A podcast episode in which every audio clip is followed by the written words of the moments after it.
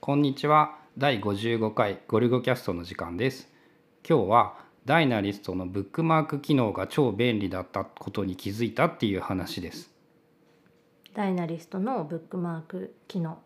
うんワークフロービーとダイナリストってブログでも比較してるんだけどこう最近流行りの ウェブブラウザで使えるアウトライナーとしてまあ2大有名どころなのかなって思って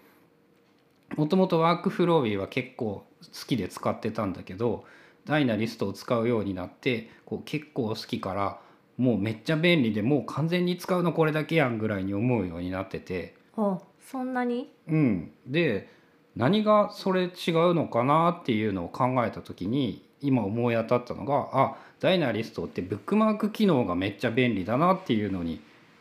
思い至ってブックマークえワワークフローウィーにもブックマーク機能はあったワークフロービーにもブックマークみたいな機能はあってフェイバリットだったかなお気に入り機能っていうので星をつけとくとそのショートカットとかでもコントロールコロンだと思うんだけどお気に入り感をこう順番に移動みたいなことはできるんだけど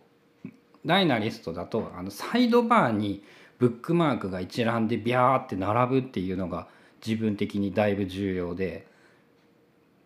それをもしワークフロービーで同じことをやろうとしたらそのブラウザで各ページお気に入りにしたいページをブックマークしてブックマークを常にサイドバーに表示しておくみたいなことをやらないといけないんだよね。うーん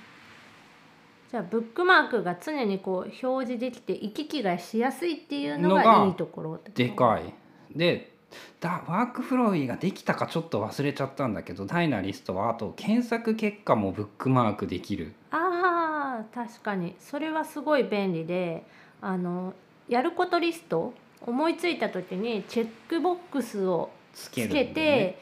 あのアウトライナーに記述しててでそのチェックリストを検索するっていう検索結果をブックマークに登録はしてる、とそれだけチェックボックスついてるのだけ出るってやつだよそうね。そうでそうするとそのやらないといけないことリストだけがこう見えるから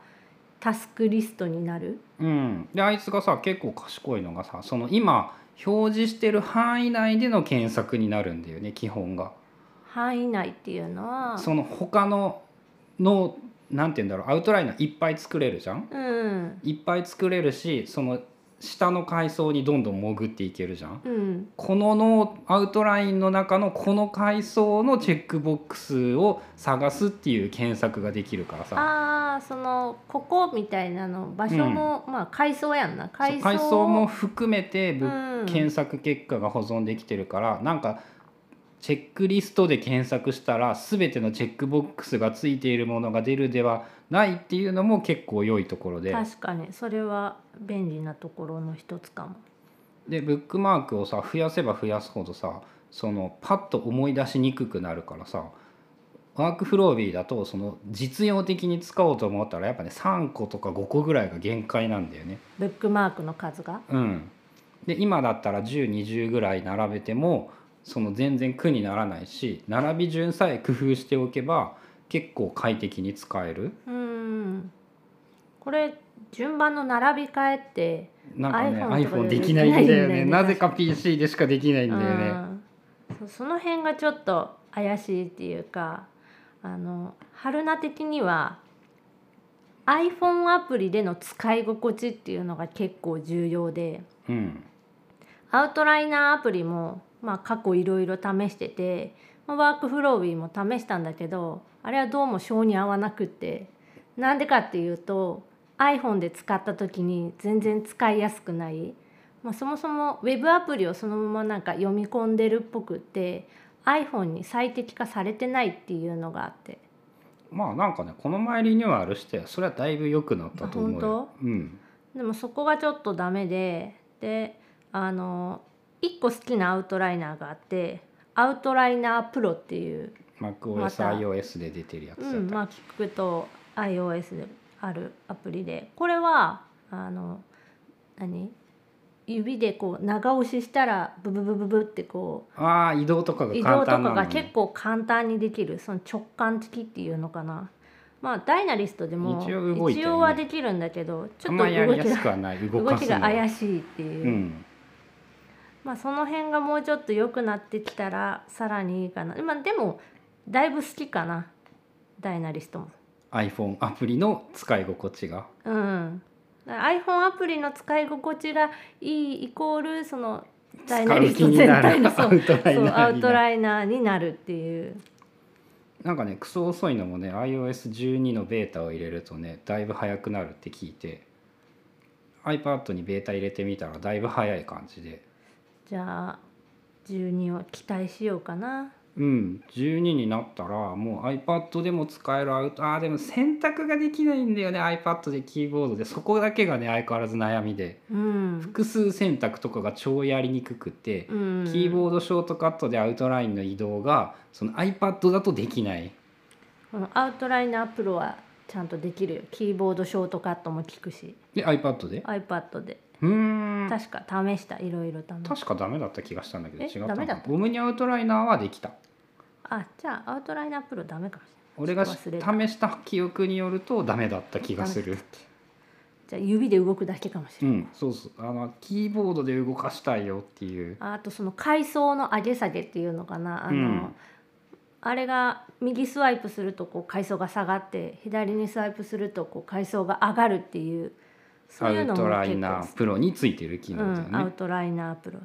俺それねもうタブでやりたいわって思う、ああまあ、まタあブでやれれば十分だわって、その辺の違いやね、うん、全然 iOS はね見るか最低限書くができればよくってうんその整理整頓はできなくてもよくって iPad ならやりたいのかなえ基本じゃあダイナリストで入力するときに使っているのはうん iPad、うん、パソコンあ Mac が99.9%ぐらいあなるほどまあ確かに Mac